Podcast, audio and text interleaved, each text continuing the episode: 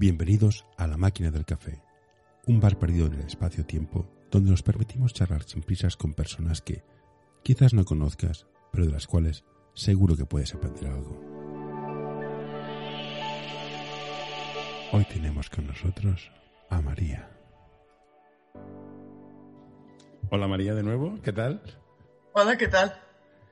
Como persona que naciste en, en la extinta Unión Soviética, ¿qué diferencias ves o cómo era ser niña en tu país? Ah, bueno, en mi caso, ah, bueno, ya sabes, mi, mi marido Manel es de aquí y, y aunque no hablamos mucho de nuestra infancia, ah, las diferencias son en muchos casos enormes. Eh, él siempre se ríe y dice que mi infancia ha sido muy dura y, y de toda la gente que conocemos de, eh, de ex Unión Soviética. Eh, mm, todo lo que tenía Manel eh, para mí era un sueño, ¿no? No sé, por ejemplo, Coca-Colas y uh, otras cosas que eran normales para los niños españoles, para nosotros era inalcanzable. Pero de otra manera, de, por otro lado, es, eh, hemos tenido la infancia mucho más orgánica, ¿no? Lo que se llama ahora mucho más eco. Teníamos, mm, muchas familias tenían un huerto en algún pueblo o, lo que llamamos dacha y todos los veranos pasamos ahí y había mucho trabajo, pero también el fruto del trabajo era muy, muy bueno. Las hortalizas, verduras, todo era mucho más natural lo que, te, lo que se comen nuestros hijos ahora. Bueno, no sé si es la pregunta tuya. No, por aquí va, o sea, ¿y hacíais fiestas de cumpleaños en el colegio y celebraciones y graduaciones y todas estas cosas o era más profesional? Estudia y calle, que es tu trabajo. no, no, no, no había nada de eso, ¿no? Uh, ¿Qué hacíamos para celebrar cumple de niños? No, nada. Nada. es, es una opción. La verdad es que no, no me acuerdo lo que me regalaban. La verdad, mi cumple es de, en febrero y finales de invierno, muy duro. Ostras, me acuerdo la, la gran fiesta de todo el año, creo que era final de eh, fin del año, 31 de diciembre, es uh -huh. lo que más se celebra en, en toda Unión Soviética. Y entonces sí que venía como especie de Santa Claus nuestro y, y, traía regalos, pero aparte de eso, incluso para cumpleaños, no me acuerdo ningún regalo así súper especial. ¿No hacíais navidades, ni reyes, ni, ni, ni, regalos de reyes, ni nada? No, no, no, no, no, no como aquí en España. Yo, yo, yo como aquí en España no conozco tanta abundancia de regalos, ningún otro país, la verdad, estoy hablando de Inglaterra, Polonia. Ayuda a mantener este podcast en anorta.com barra colaborar. Estados Unidos, todos los países que he pasado, ningún niño recibe tantísimo. Y, y yo creo que incluso no, no, lo veo tan bien, ¿no? para mí es demasiado. ¿Y el concepto de familia es, es parecido al Mediterráneo? ¿La familia es importante? ¿La mamá es importante? O... Yo no, no, no tanto como en España. Siempre digo que uh, no me gusta generalizar, que todo depende de familia, de persona, pero por norma no tenemos vínculo tan, tan estrecho ¿no? como aquí en España y no, no damos tanta importancia a familia, quizá también uh, um, damos mucha importancia a ser independiente y son dos cosas que no, no compaginan mucho para mí claro, si quieres ser independiente, pues te buscas la vida y ya familia se queda un poco atrás. También en mi caso es así, yo siempre he tenido que elegir o, o, o estar cerca de familia o, o, vivir mi vida un poco. Bueno, y ahora estoy más bien opción segunda. Uh -huh. Para mí no, no es muy compatible. Aunque también... Uh, estando aquí en España entiendo y, y, y me gusta mucho uh, uh, familia también es muy importante y, y, es muy difícil encontrar este equilibrio, pero tenemos que aprender todos un poco a compaginar independencia con familia. ¿Y cuando eras pequeña, a qué jugabais? Ah, eh, ah, es todo lo contrario de lo que, lo que juegan mis hijos. Eh, eh, era todo calle. Ah, siempre acabamos colegio. Ayudamos a mantener este podcast colaborando en patreon.com barra anorta o coffee.com barra anorta. Las dos es lo normal. después de cole, pues también los niños también eran más independientes más que ahora. Yo creo que con siete, ocho años íbamos al cole solos y acompañados con los amigos casi siempre. Y bueno, pasamos todo el día en la calle y, y, lo típico sobre las, no sé, creo que sobre las siete o así, alguna madre se asomaba por el balcón y decía, niños a casa. Y ya está. Ah, era muy distinto, totalmente distinto de lo que pasa ahora con nuestros hijos. ¿Y teníais televisión o erais de radio? ¿O no, había ni televisión ni radio? Ah, radio, sí, sí había, bueno, eh, la tele también, por supuesto, pero no sé, no sé a partir de qué edad. Ah, yo me acuerdo que la novedad era, creo que los años 90 eh, empezamos mucho a alquilar y grabar cassettes video, ¿no? Aquello y, y, y, lo mismo, grabar la música, cassettes audio y la, eh, todo lo que es eh, películas o música extranjera en los años 90 empezaban a entrar en nuestro mercado, ¿no? Y la gente, bueno, se volvía loco. Mm. ¿Teníais alguna serie en televisión que siguierais? No sé, yo creo que, pues supongo que pillarías el Osito Misha, las Olimpiadas de Moscú las, vivirías allá. ¿Cómo, qué, dibujos teníais? Nosotros veíamos el Osito Misha, que eran unos dibujos de la Unión Soviética, pero ¿teníais alguna cultura cinematográfica? Bueno, eh, nosotros teníamos en la Unión Soviética, mi madre siempre dice, teníamos nuestro propio Hollywood, ¿no? Mm, mm, de hecho, hasta ahora hay mucha polémica algunos dibujos animados, quién, eh, quién los ha inventado o ha habido algún plagiat, ¿no? Se dice. Porque sí, mm, mm, todo lo que había en Hollywood, nosotros teníamos nuestro propio análogo, ¿no? Y, eh, por ejemplo, teníamos un dibujo, unos dibujos animados muy famosos que era No por allí, se llamaba. Eh, era un, un un lobo persiguiendo a, un conejo, ¿cómo se llama? sí, sí, esto Sí, algo así, algo parecido. Y lo, mismo con películas, había bastantes, sí.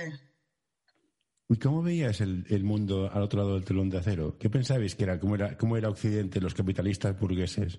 ¿Que éramos unas princesitas, unos apoltronados, unos vagos? ¿Qué, qué pensabais? Ah, la verdad es que, claro, yo, yo nací en 1981 eh, y... No, te pilló mi pues te pilló tarde. Te pilló muy Sí, sí, sí. Era una época un poco extraña, época de perestroika, ¿no? Lo que llaman no era ni Unión Soviética Soviética, porque yo ni siquiera era uh, lo típico pioneer, ¿no? Lo, lo de... Eh, ya, ya el comunismo ya dejaba de existir y pasamos a una otra época extraña, ¿no? Ah, y, teníamos un poco de todo, ¿no? Ah, ah, lo que sí que me acuerdo que yo estudiaba en un colegio con, con inglés y idiomas, teníamos también alemán como lengua segunda, latín, era como un colegio un poco especial. Y me acuerdo que por mucho que intentamos aprender idiomas, siempre nos faltaban libros y era lo básico, esencial, porque los libros soviéticos de idiomas extranjeros eran malísimos, muy, como decir, muy old fashioned, ¿no? Y los buenos libros eran inalcanzables, todo lo que hacía falta y lo que tenemos en abundancia ahora, para mí era un sueño, ¿no? Obtener algún buen libro. Entonces lo que hacíamos era, era, éramos también un poco mi generación como pioneros en esto, empezamos a buscar como pen friends, ¿no? Como las personas en extranjero, los amigos de tu edad y para aprender idioma era la mejor, la mejor manera, mm, escribir a los chicos de, no sé, Alemania, Estados Unidos, y nos fascinaba esto y de hecho yo conservo hasta ahora estas cartas de extranjero con, con sellos. Todo esto era muy nuevo para nosotros. Yo creo que nuestros padres ni siquiera tenían esta opción. Todo era, no sé si prohibido, pero no tan ah, popular, quizá, no sé. ¿Y qué música, qué música te gustaba cuando eras joven? Para comparar con la que se escuchaba por aquí. Ah, vale, vale. Pues es un temazo. Ah, y mucha gente escuchaba la música nuestra también, mm. Pero mi familia era un poco extraña porque siempre nos gustaba todo lo de, fuera, ¿no? Era muy atractivo y nos, mi madre nos educaba un poco de esta manera, que, que lo bueno, lo, lo, nuestro no es tan bueno, lo de extranjero es mejor, ¿no? Y ya de pequeña ya yo soñaba un poco con esto. Y también escuchamos la música de fuera, la música británica, mucho, uh, no sé, me acuerdo que me gustaba mucho East Seventeen, no sé si os suena. Yo soy, muy mayor. Uh, uh, un montón. Bueno, eh, no sé si que con Manel muchos grupos lo coincidimos. YouTube me gustaba mucho. U2, ¿no? Sí, bueno, sí, sí. No, está bien. Entonces, tú estabas en el cole, ibas aprendiendo y un día dijiste, me voy. ¿Cómo fue el proceso de irte fuera? ¿Es fácil? ¿Fue por notas, estudiando, contactos? Mm, bueno, mi caso es un poco Ah, especial porque mm, yo soy de uh, Grodno, en Bielorrusia, y es una ciudad bastante grande, pero está junto en la frontera con Polonia. Mm. Entonces, eh, eh, este territorio en los años mm, antes de la Unión Soviética eh, pertenecía a Polonia, de hecho. Y hasta ahora hay muchos, muchos programas que el gobierno polaco financia para algunos jóvenes con antecedentes polacos, pues estudian en Polonia y, y, yo he tenido suerte para matricularme a una universidad polaca y me daban beca. Así que, bueno, no ha sido tan, tan difícil. Eh, pero en general, eh, para los chicos de mi, de mi edad, en aquellos tiempos era casi imposible porque nadie tenía dinero para estudiar en extranjero y lo único que te quedaba es eh, sacar muy buenas notas en, tu, colegio y estudiar, no sé, en, la universidad de mi ciudad o ir al capital, a Minsk. Pero yo quería siempre eh, ir un poquito más lejos de mi familia local. También, bueno, son circunstancias personales que no... No vienen al caso quería ir lejos. Vale. Eh, ¿Qué carrera escogiste? Uh, escogí filología polaca en la Universidad de Varsovia. ¿Y los polacos tienen muy mala suerte, no? ¿Por qué? No sé, los alemanes fueron allá y montaron la de Dios. Luego vinieron los, los comunistas y montaron la de Dios. Estaba Lech Walesa, que es un país convulso, ya tiene un, régimen complicado. ¿A todo esto te sientes más polaca que rusa o te sientes de, tu casa y que no te líen? Oh, es, es, una pregunta muy, muy difícil y siempre me la hacen. Yo no, sé que suena muy mal, pero yo no, no, no me siento de ningún país. Yo mm. llevo, llevo, a ver, tengo 40 años y y la verdad es que no, no hablo ningún idioma bien. Cualquier idioma que hablo, incluso ruso, que considero que es mi idioma nativo, me dicen que hablo con acento. Eh, mis hijos no hablan mi idioma tampoco y al principio esto me ha molestado mucho, pero ahora llego a una conclusión que también es normal no sentirte, eh, no sé, me siento un poco de todo, ¿no? A estas alturas. Si te sirve consuelo, es relativamente normal. La gente que se va de su país y está mucho tiempo fuera no se siente, no se siente en ningún sitio. Tiende a ser normal. No es, no es nada raro, es normal. Sí. ¿A ti, en la serie de Chernobyl, cómo la vistes? Oh, me encantó. Estabas, por allá, ¿no? De hacer unas risas, ¿no? yo, sí, bueno, cuando pasó lo de Chernobyl, yo tenía um, 86, tenía cinco años. Ah, es un tema que siempre quiero hablar con mi madre, siempre me, me olvido hablar con ella. Mm, lo que sí que me acuerdo que, ah, claro, con, al estar mm, al lado de Polonia, a nosotros nos llegaban muchas noticias de, de extranjero y siempre podíamos contrastarlas con lo que dice Unión Soviética. Y mi madre, como creía más a lo que dicen de fuera, eh, pues tenía mucha precaución y, incluso comida no nos dejaba, por ejemplo, comer setas, ¿no? Porque nos decía que están contagiadas. Mm, aunque mm, gran parte de alimentación de mi país pues viene de, de, bosque, ¿no? Ah,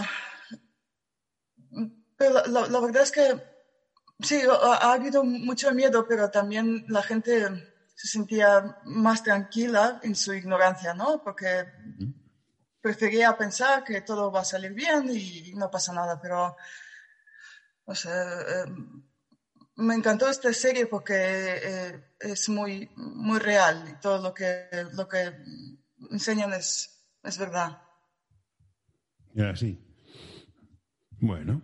Y después estuviste en Polonia, conociste a gente y luego te fuiste a vivir a Londres. Digo, al Reino Unido, perdona. Ah, no, bueno, eh, eh, eh, conocí a Manel, a mi marido, en Polonia y em, era el primer año de estudios. Aguantamos la relación a distancia un poco y al final de, de, de estudios, al quinto año, ya nos casamos en mi país porque era más fácil y luego en 2005 fuimos a vivir a España. Y luego fuiste a Londres. Eh, yo quiero que la pregunta que quiero hacerte es, ¿a qué el clima en el, Reino Unido es asqueroso? Es asqueroso. Es asqueroso.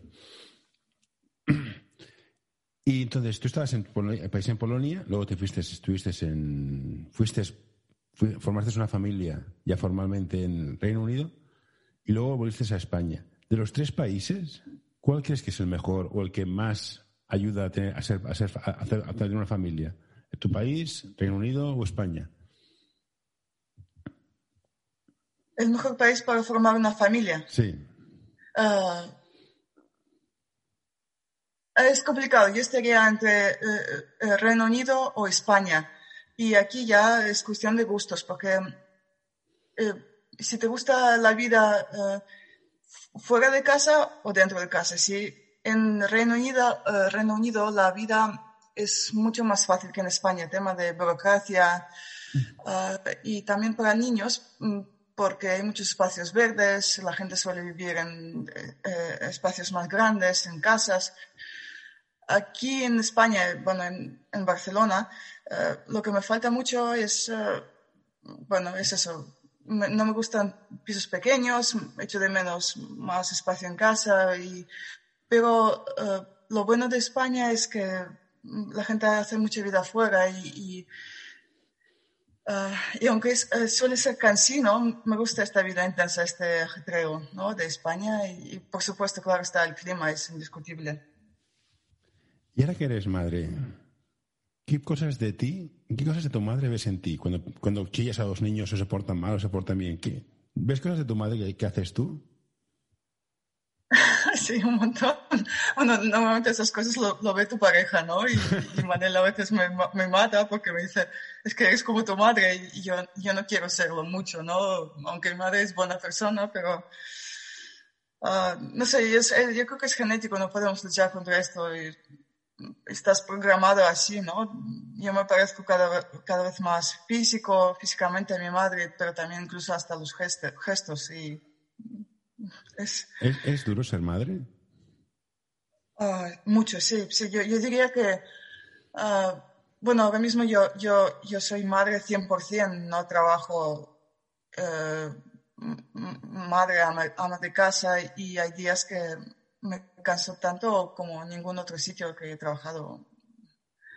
Sobre todo creo que lo más cansino es, es la rutina y el hecho que em, todo el mundo eh, lo da por hecho, ¿no? Lo que haces tú y, y, ese montón de tareas que tienes a veces pasan despercibidos, ¿no? Por los demás.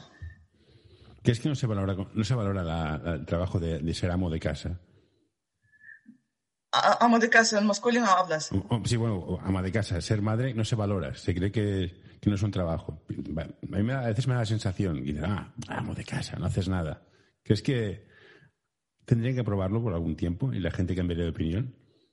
Sí, bueno, de hecho, yo creo que si no, si no me equivoco, en Alemania es así. Ah, ah, en Alemania ah, muchas chicas eh, pasan a ser amas de, de, casa después de estudiar y tal, y es, es una elección de ellos uh, consciente y, y, incluso hacen cursos de amas de casa, cómo llevar bien el tema financiero, económico de, de familia y, y, todo lo demás. Es un pollo, ¿eh? Llevar una casa es un lío. Las comidas, la compra, la luz, los gastos, la ropa. Los niños crecen, crecen siempre. Es, es, es, es un trabajo, es un trabajo duro. Una vez, una vez y ¿Tienes planteado cuándo más o menos dejarás de ser madre y te intentarás, intentarás al mundo laboral o vas a, estar, vas, a aprovechar, todo lo que puedas esto de ser madre para disfrutar de los niños? Ah, yo creo que he tenido suerte de poder estar en casa y, dedicarme plenamente a mis hijos aunque tengo esperanza que es una cosa temporal, porque en el fondo a veces me... Es temporal, ya te lo aseguro yo. O, tú, ellos te echarán, ya claro. Sí, sí. Eh, sí, bueno, de hecho, antes de pandemia he intentado buscar alguna opción para poder estar en trabajo y, ser buena madre. Lo veo muy complicado en España por temas de horarios y, y creo que tal como está la cosa ahora mismo, uh, depende de estándares que tienes. Pero yo creo que tienes una mujer, un padre, tiene que elegir o, eres buena, buen padre, madre, o eres buen profesional. Yo no veo esas dos cosas compatibles de momento. bueno, sobre todo con los edades de mis hijos, que son 11 y 7 años. Yo creo que son muy pequeños aún, necesitan tiempo de ti. Sí, sí, sí estoy, de acuerdo. Yo, hasta, yo creo que hasta, hasta los 40 te necesitan. Más, o menos, más o menos. Bueno, o, estaría muy bien también encontrar trabajo uh, part-time, ¿no? pero sí, en España part-time sería, sería fantástico, sí, sí. Sí, es fantástico, pero me parece que no se lleva mucho aquí en España. Esto. Hombre, yo, yo, yo, yo, tengo, yo he tenido mucha suerte. Yo tengo mucha mm. suerte, yo puedo trabajar desde casa y puedo hacer, puedo hacer cosillas. En tu país decías que la gente salía a jugar a la calle yo es algo que aquí ni me planteo ni de casualidad. ¿Tú, te, dejarías bajar a tus hijos a jugar a la calle? ¿Aquí? Ah, no, no, no, no. Vale, vale, vale. es que es, es, em, es, muy diferente y también cuando me, preguntas cosas de mi país, me, cuesta, me cuesta darte la respuesta correcta porque todo lo que me acuerdo... Masha, no hay respuestas correctas, ¿eh? No, no, no, pero, ¿sabes? pero ya claro, yo digo, yo me acuerdo cómo era antes, pero como el mundo ha cambiado tanto y yo creo que también por la llegada eh, de Internet también cualquier país ha cambiado un montón, no es fácil. ¿Te ha pasado el fenómeno de cuando volviste, después de, después de irte, pasarían unos tiempos, cuando volviste dijiste, ostras, este no es mi país? a, tu, país natal, que después al volver, en plan, no me lo esperaba así, no lo recordaba así? Sí, bueno, de hecho, por ejemplo, ah, fuimos a Bielorrusia hace dos años, que no sé si es por la edad, he sentido una nostalgia brutal. Y, sobre todo tenía en mi mente como, ah, tengo que hacer esto, esto y esto. Y una de las cosas era ir a mi colegio eh, y ver cómo es ahora, ¿no? Después de 20 mm. años que han pasado. Y yo, eh, no sé, lo esperaba con mucha, mucha ilusión y fuimos toda nuestra familia con mis hijos y al llegar ahí eh, no lo podía reconocer, era como, lo han cambiado todo, todo más edificios eh, y me ha decepcionado tanto y yo y pensé, mejor no, no hacer estas cosas, ¿no? Después de tantos años es mejor conservar esta imagen en tu mente intacto, ¿no? Sin, porque la vida sigue y no es como antes. Es normal, pero también es un poco triste. ¿Y tienes contacto, guardas contacto con amigos de la infancia o cada uno ha seguido su camino? Eh, ya no. Em, no, a veces aparecen en social media y tal, pero eh, pero eh, también depende de cada uno. Yo personalmente no, no creo en la relación de distancia y tanto tiempo. Yo creo que es, es lo, lo lógico es dejarlo y que cada uno siga su camino. Sí, tengo un amigo que dice que si llevamos 20 años sin hablar. Hoy quiero recomendarte este podcast. Balap Education es un proyecto educativo y deportivo que busca la formación completa de jugadores y entrenadores. Quieren fomentar su desarrollo basado en la educación del jugador y el entrenador, mediante el análisis de situaciones reales de baloncesto desde diferentes puntos de vista. Hoy quiero recomendarte este podcast. El alma del juego by Soul Basketball, el podcast en el que charlaremos con personajes del mundo del básquet con diversidad de carreras, funciones y experiencias para que nos acerquen al alma de nuestro deporte, el baloncesto. Es por una razón. Al que esté Facebook no implica que tengamos que hablar. Yo creo que es muy importante el factor distancia. Para mí lo cambia todo. Ah, es mucho, eh, como dicen los japoneses, eh, el, el, tu vecino, eh, como es cercano, próximo vecino, es tu mejor amigo. Por eso también, no sé, en, en, España sois tan familiares también, yo creo que sobre todo porque la gente suele vivir uno al lado de otro, cosa que no pasa en mi país. Nosotros ya con, con 17 años, 18 años, ya matriculamos y nos vamos mm, a estudiar a otra ciudad, a otro país, muchas casas, y ya enlaces familiares se pierden, lo quieres o no. Estudiaste literatura eslava. ¿Por qué son tan pesados los autores rusos? Son pesados, son un puto coñazo. Qué trauma de pavo, tío. Guerra y paz. Venga, ya muérete, tío. ¿Por qué, tío? ¿Por qué? Oh, guerra paz es, uh, obligatorio, es, es, es, en cualquier país, en cualquier cole, pero no, no hay quien lo, lo lea. Es imposible, son tochos no, enormes, sí, sí. ¿no? Tú, tú, eres de allá, imagínate a mí, o sea, que, ¿por qué es tan pesado? Es en plan, Dios mío, la turra que me estás dando, colega.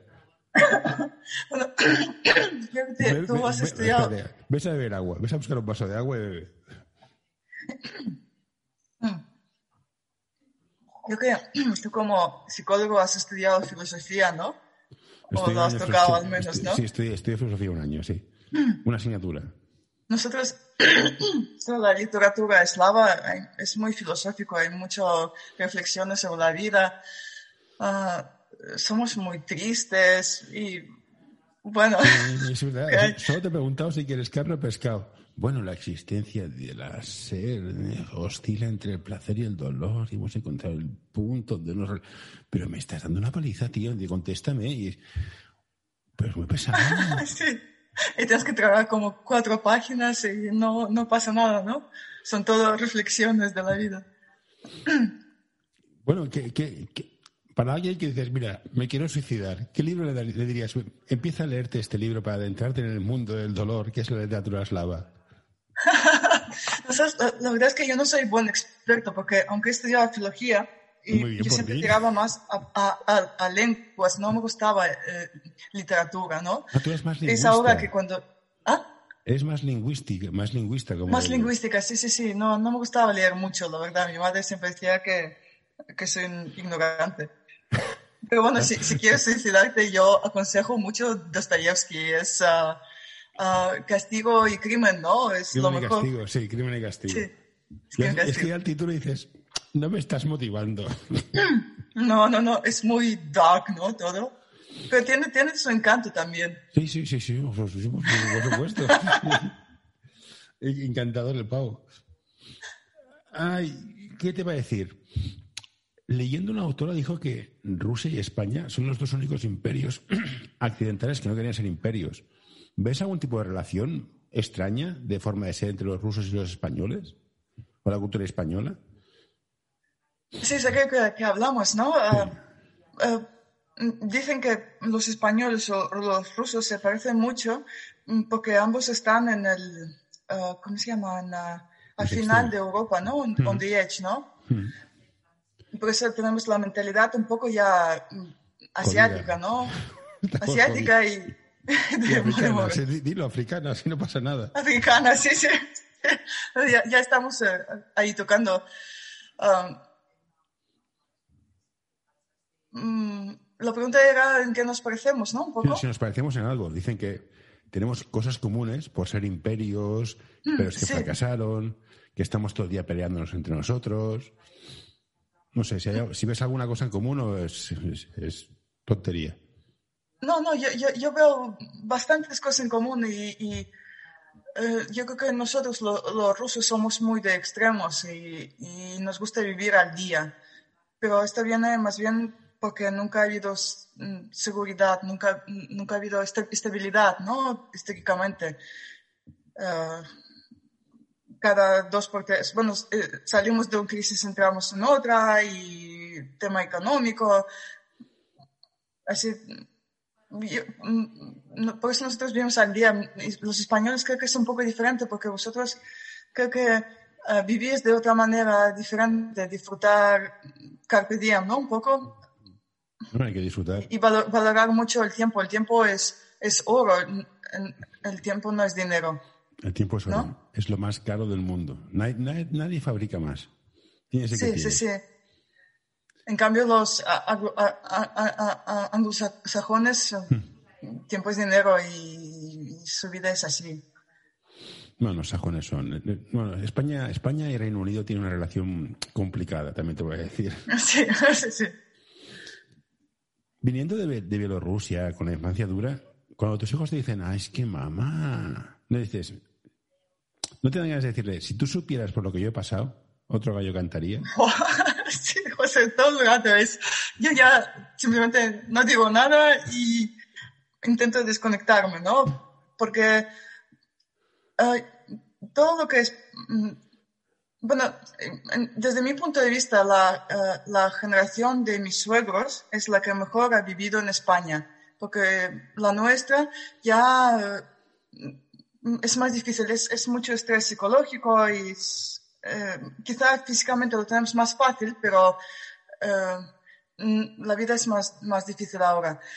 Y cuando mis suegros se, se quejan de que lo han pasado mal y tal, eh, yo ni siquiera intento comparar con la vida de mis padres porque es incomparable. Y bueno, lo único que me queda es callarme y, y sonreír. la verdad. Y entre tus suegros, tú y tus hijos, ¿quién se queja más? Eh, de, de, a diario, a, A diario. diario, sí, sí, a diario. Tus hijos probablemente. ¿no? Sí, mis hijos sí, sí, bueno, y mis suegros también porque ya, ya son mayores y empiezan lo típico, ¿no? Me duele esto, otro. Ay. Tú el comunismo, el comunismo no lo viviste eh, en su fase más dura, pero ¿tienes alguna referencia de cómo era? Si hay gente que, es nos- que sigue siendo teniendo nostalgia del comunismo, echa de menos el antiguo régimen, o tienes más una visión más a favor del capitalismo. ¿Cómo, cómo, cómo, di- cómo- cómo ves el comunismo, la ideología del comunismo, que tú, en tu país estaba, aunque agotándose?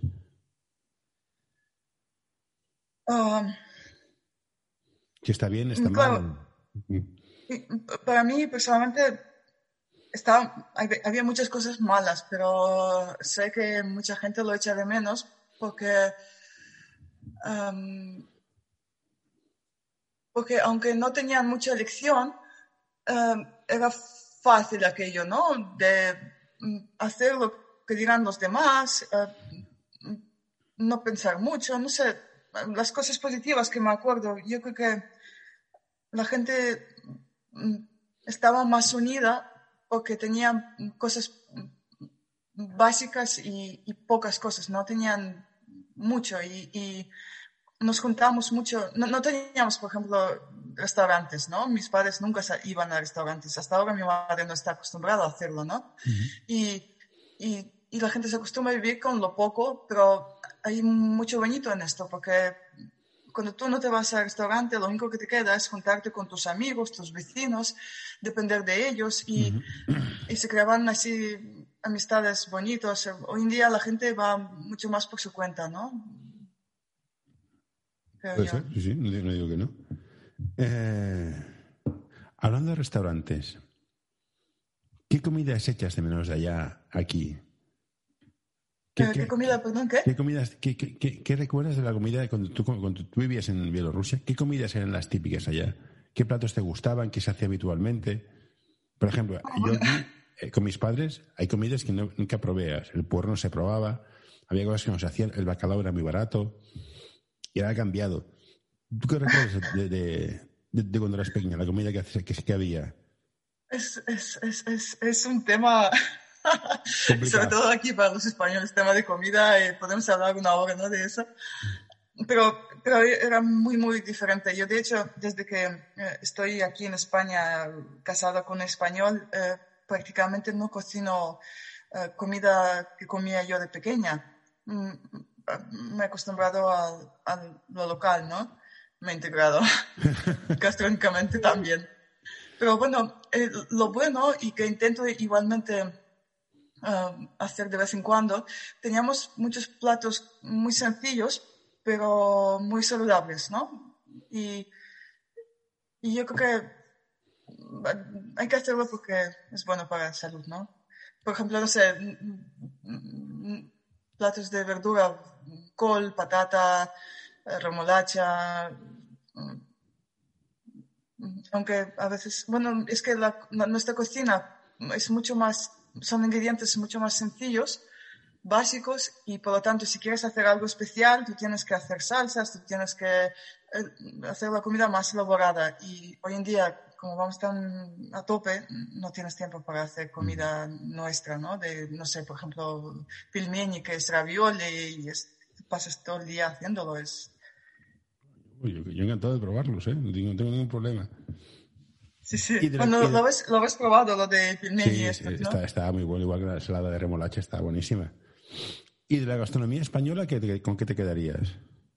Buah, eh, yo me quedo con la española big time. Pero, ¿qué, ¿qué, plato escogerías? ¿Qué, qué? Jamón serrano, uh, la paella, el... Bueno, lo, lo, primero que me, me llega a la cabeza es mi amor es el cachofa al horno.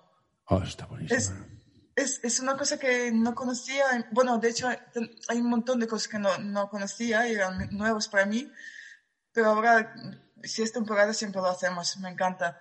Y lo que me gusta mucho de cocina española son productos que tenéis. Y yo siempre digo que es, es muy difícil ser mal cocinero porque con estos productos no hace falta hacer nada, ¿no? Lo haces, haces vuelta a vuelta a la plancha y ya tienes una comida brutal. Mm. ¿Y de Londres, digo, de Reino Unido, qué comida te gustaba?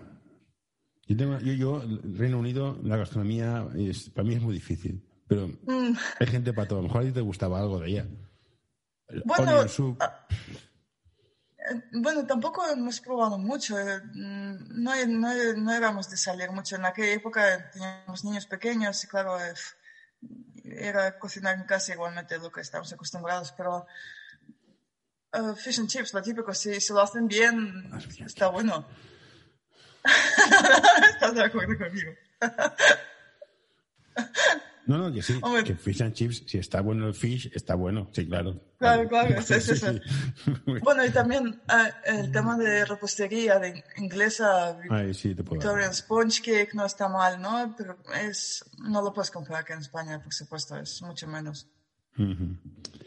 eh, a la hora de educar a los niños sois dos, una con cultura catalana y una con cultura bielorrusa. ¿Se ha impuesto alguna de las dos o tenéis un consenso? Eh, eh, hablando de cultura para sus hijos. De educar a los niños. Supongo que culturas, la cultura sajona es mucho más el niño que haga lo que quiera. Aquí somos más en mi niño. ¿Habéis llegado a un mm. equilibrio o cuál se ha impuesto más? ¿La bielorrusa en plan niño espabila o la catalana en plan me unen, que no es tranqui?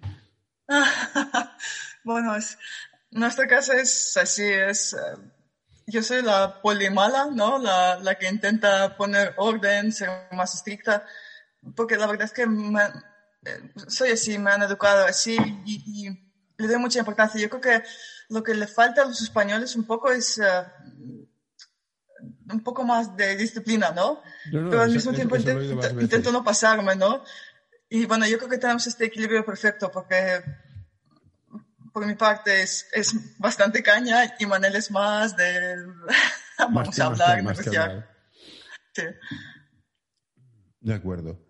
Eh... ¿Qué te quería comentar? Entonces tú estás haciendo de madre, que es un trabajo completo. ¿Cuántos idiomas hablas? ninguno bien. bueno, ninguno bien, vale. Bienvenido al club de la gente como yo que no habla ninguno bien. Yo hablo gestos, por ruidos y, castellano. Son los tres idiomas que hablo. Hostias, no sé. Porque, el, polaco y el ruso es el mismo idioma, son distintos. No, no, son muy, muy distintos. Son. Ah, es otro alfabeto. Es verdad, que el es, como. El cirílico. Usáis el alfabeto cirílico, el de la R al revés. Sí, sí, sí. El, ruso es cirílico y polaco es latín. Entonces, ¿pero hablas ruso? ¿Polaco? Polaco, sí, porque bueno, he estudiado seis años ahí y... ¿Inglés? Mi padre también era polaco. Espero hablar un poco bien español y, inglés. ¿Y catalán? Y lo ruso ya ni me acuerdo ya. No, no, no está mal. Mira cuatro idiomas tú. Eso, eso, eso es bueno. ¿Qué valores quieres dar a tus hijos para cuando sean mayores sean personas de provecho? ¿Y qué es para ti ser una persona de provecho? Uh, persona de provecho. Me has pillado. no sé lo que es. Espera, voy a poner Google. ¿Qué sería de provecho? Yo, eh, eh, ah, es, un poco volviendo al tema de educar a los niños, ¿no? Y, yo siempre estoy luchando para mantener este equilibrio, ¿no? No estresarlos mucho y pero que aprendan cosas y al mismo tiempo que, que sean felices, ¿no? Que, y, y, otra vez sí estamos combinando culturas diferentes. Eh, familia, la importancia de familia como es en España y, y, al mismo tiempo ser un, poco más independiente como es mi país, ¿no? Es eso. ¿Qué es la felicidad? Hacer todo lo que haces en la vida a gusto, con amor, sí. Este es, un concepto muy cristiano, ¿eh? Sí, sí, sí. Es, verdad. No nos hablo de, religión. ¿En tu país erais, eras agnósticos o ateos? ¿O daba igual? Ah, bueno, mi padre era comunista, muy comunista, y siempre no dejaba a mi madre bautizarnos. Al final mi madre me ha bautizado ortodoxa, pero yo con 16 años me he bautizado católica, así que soy católica ahora. me siento más a gusto en, en, uh, en, um, la religión católica. Sí, sí, en catedral católico, por muchas, muchas razones, así que es mi mm. elección. Yo es que, claro, ¿qué, diferencia hay entre los ortodoxos y los católicos? Así que no, no, no tengo muy claro. Bueno, eh, sobre todo, para mí, ¿por qué, lo, porque lo hice yo? Porque los católicos tratan a Dios un poco como igual, ¿no? Es mm. como amigo. Para los ortodoxos, tú tienes que tener miedo a Dios, ¿no? Porque es poderoso, ve todo. Y de ahí muchas diferencias. Por ejemplo, la misa, los ortodoxos lo hacen siempre, siempre en rodillas, las mujeres tienen que cubrir la, cabeza. Todas esas cosas a mí no me ha gustado nada. Y... Joder. No, visto así, sí, me, me, hago católico, me faltaría, de rodillas, dices. Si fuera tumbado, aún rodillas ni, ni de coña, vamos. De rodillas, imagínate, no, no 40 minutos o una hora mesa católica, horas ahí de rodillas sufriendo, ¿no? Qué pereza, tío. Oh. Oh, bueno, bueno, no sé si de rodillas, pero no puedes estar sentado, eso sí, seguro. Esto es como Wagner, las óperas de Wagner, que montó un teatro que era incómodo para que la gente no se durmiera. Mala gente. Es verdad. El tema de deporte. ¿Tú has practicado deporte de joven? Mm, sí, sí, mi familia era muy... ¿Qué hacías de joven? ¿Qué hacías de, deporte? Eh, sobre todo hacía bastante natación. Había piscina en mi colegio, era buen colegio y tal. Tenía suerte. Y mm, he probado un poco de Wushu, no sé si os suena, era como artes marciales, pero tirando más bien a como no tanta lucha, sino ejercicios, ¿no? De respiración, un poco tal. Ni idea, no me suena de nada. Bueno, teníamos esto en cole también. Y mi madre hacía un montón de cosas también y siempre nos decía que el deporte es muy importante, sí. ¿Y tú es importante participar o hay que ganar? mm, ganar también. Eso es muy soviético. eh, Dar 100% de ti y bueno, luchar hasta morir, ¿no? Pero bueno, ahora veo que participar es muy bonito también.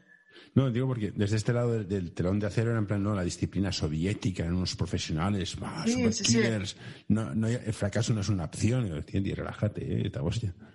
Es así, so- somos así, y es, es verdad, porque por ejemplo, en mi ciudad, Gorno, no sé si seguramente te suena, había una gimnasta mm, Korbut, Ni idea. una gimnasta muy famosa que de hecho um, era pionera en muchos elementos de eh, gimnasia esportiva, tal.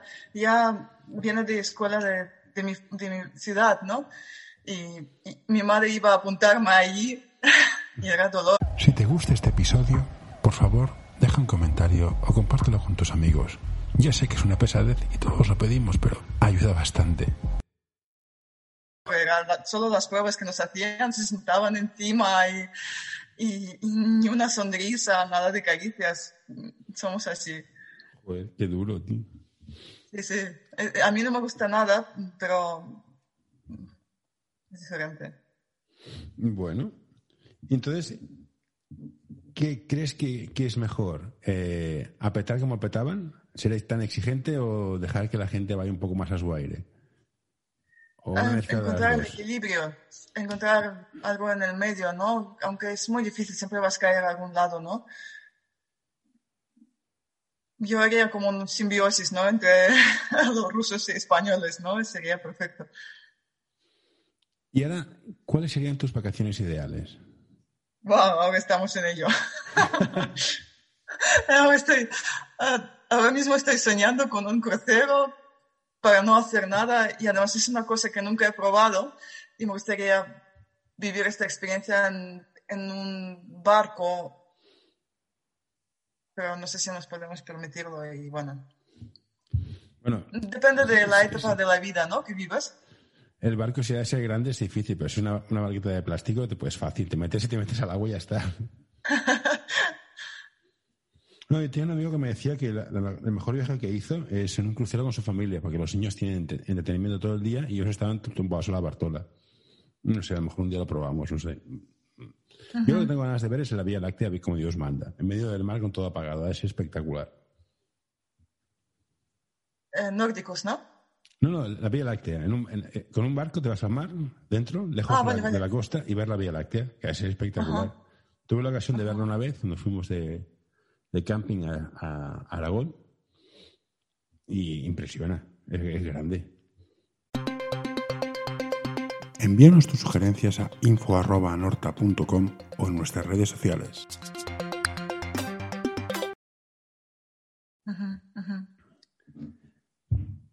Y como lingüística, como lingüista, como estudiosa de la lengua, ¿crees que todas las lenguas vienen de un mismo sitio? ¿Que hay una Oh. lógica detrás inherente a todas? De la to- to- Torre Babel, ¿no?